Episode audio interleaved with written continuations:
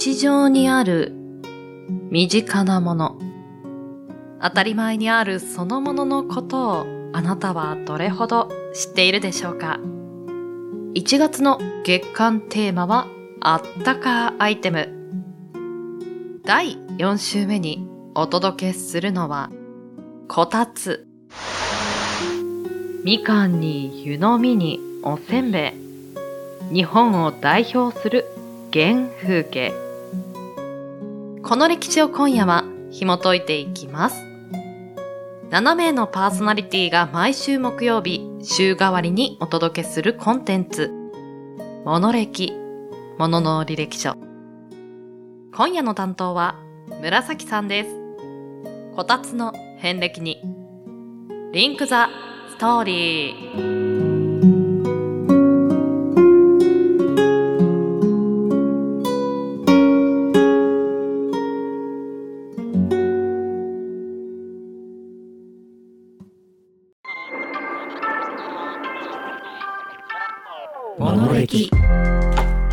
直立歩行を始めてから。今に至る500万年もの間。両手が解放された人類は。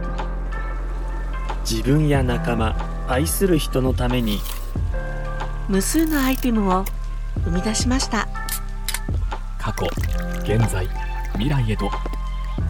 希望を託した航路をたどる。いわばものの履歴書こんばんは。紫です。週の折り返しも終わり週末に向けて少しずつ動き出す木曜日の夜いかがお過ごしでしょうか。2024年に入って約一月が経とうとしていますが外の寒さがいよいよ本気を出し始めています。本当に寒いです。私寒いのが本当に苦手でして今住んでいるところも決してめちゃくちゃに寒いような地域でもないんですが、それでも最近はちょっとした買い物や洗濯物で外に出ることすら億劫になってしまっています。情けない限りです。幸いなことに、まだ家の中ではギリギリ行動ができていますが、もしこの家にこたつがあったら、島民よろしく、こたつに引きこもり続ける恐ろしい生活になっていただろうと確信しております。そんな今宵、本日はこたつについてのお話をしていこうと思います。また新しい扉を開き、そこにはどんなエピソードがあるのか、少々お付き合いください。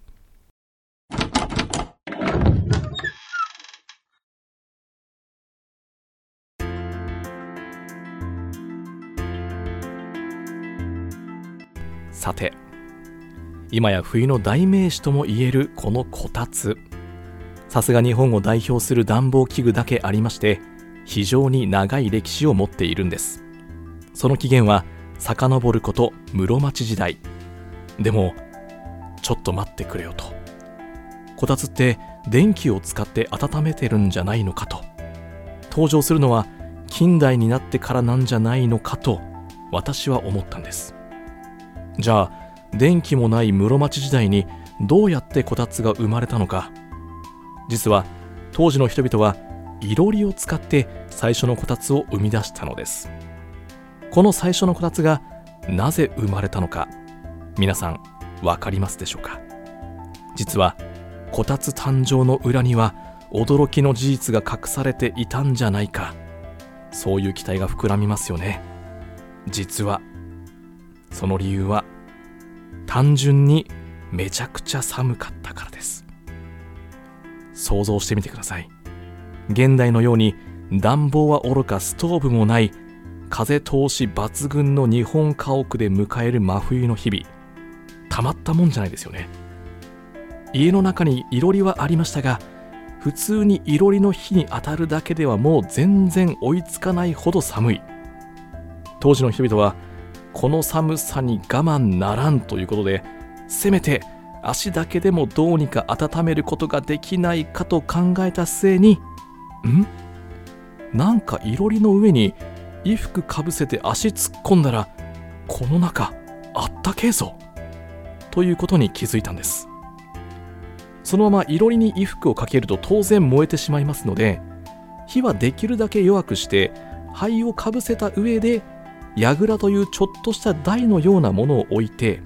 その櫓から衣服をかぶせることで寒い家の中でもこの空間だけは暖かい場所を確保したというのがこたつの起源になります。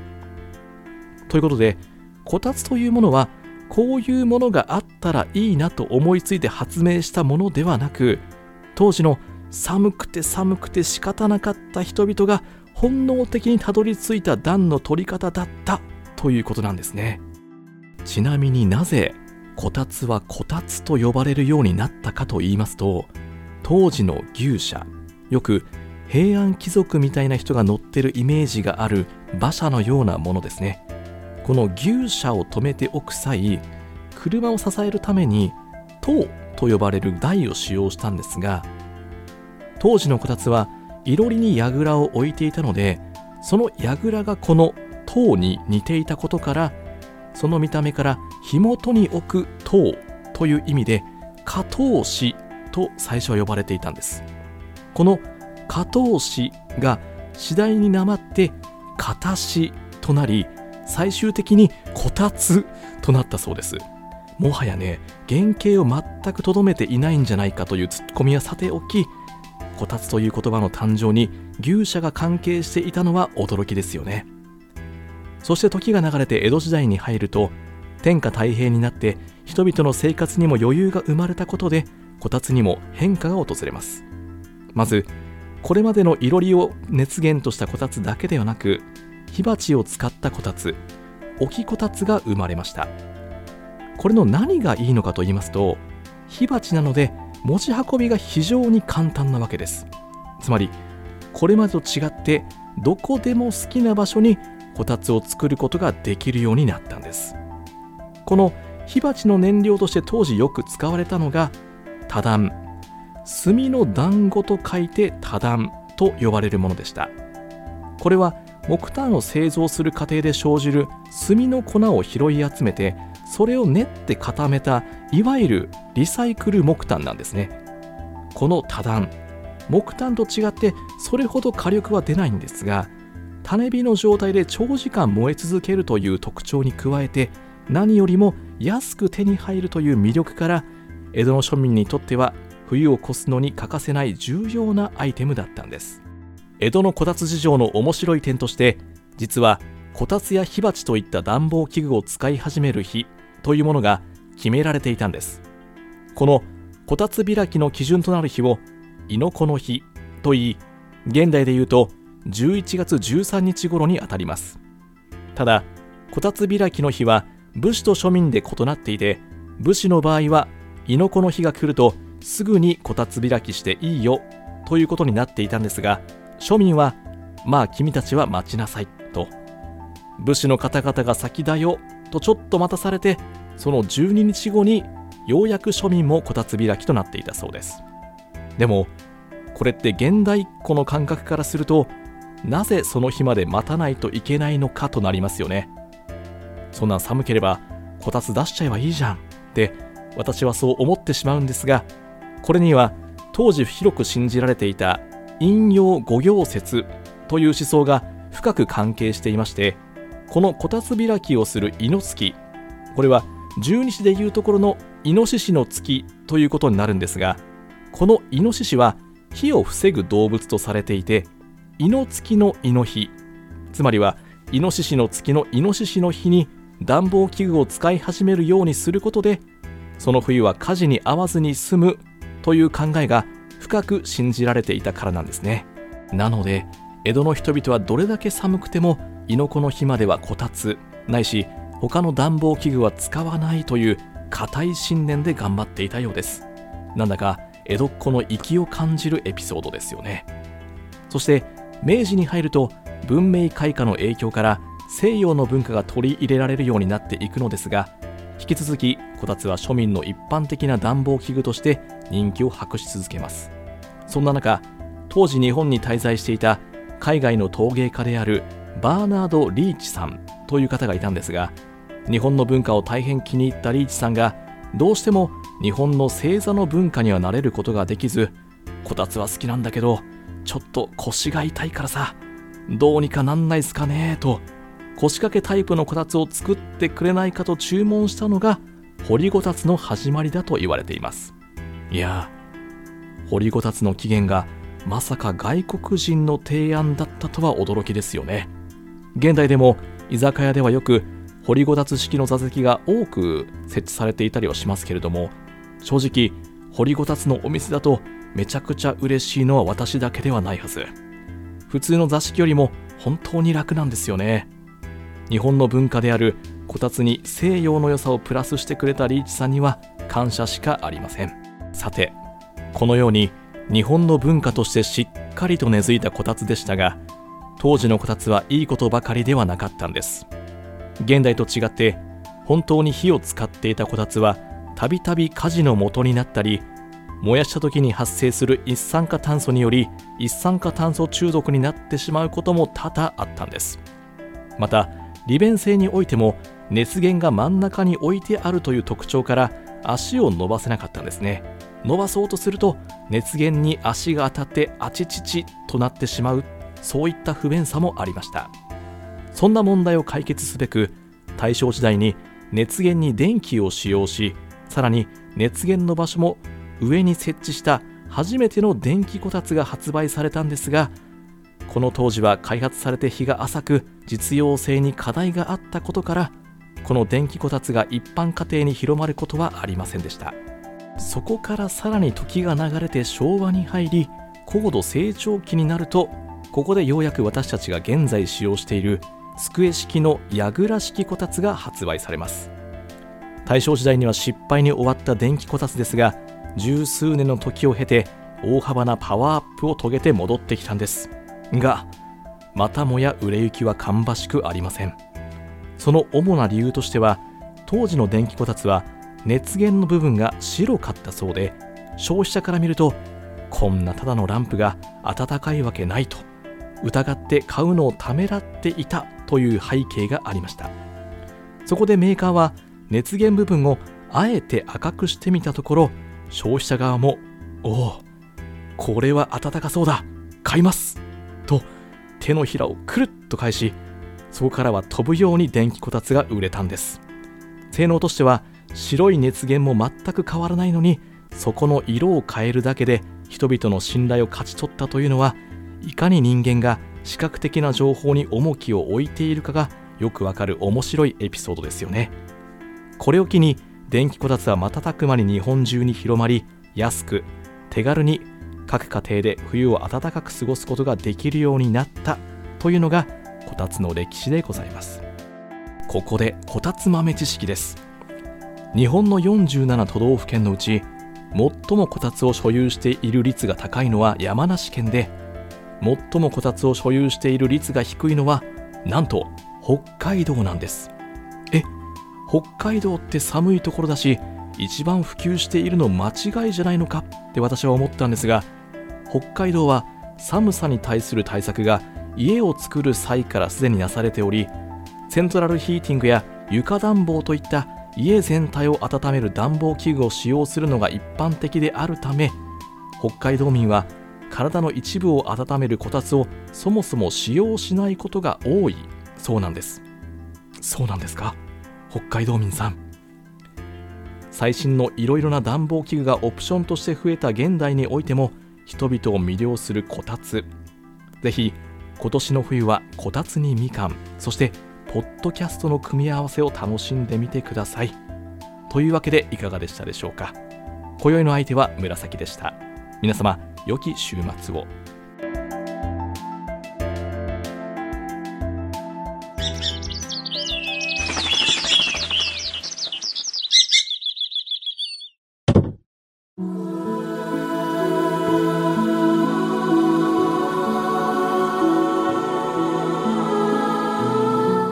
たつ。電気こたつになるまでは少し気をつけなければいけないアイテムだったんですね。昔から日本にある建物の作りから隙間風が多くその中で暖を取るための重要アイテム。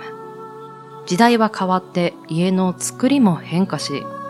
ザ・日本の昔からあるお家の作りとは今は変化しつつあります。昔ですと家の近くに小屋や蔵のようなものがあり、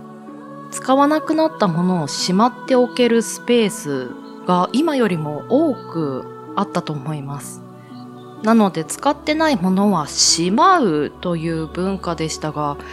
今は持たない暮らし、いわゆるミニマリストといったような生き方もありますよね。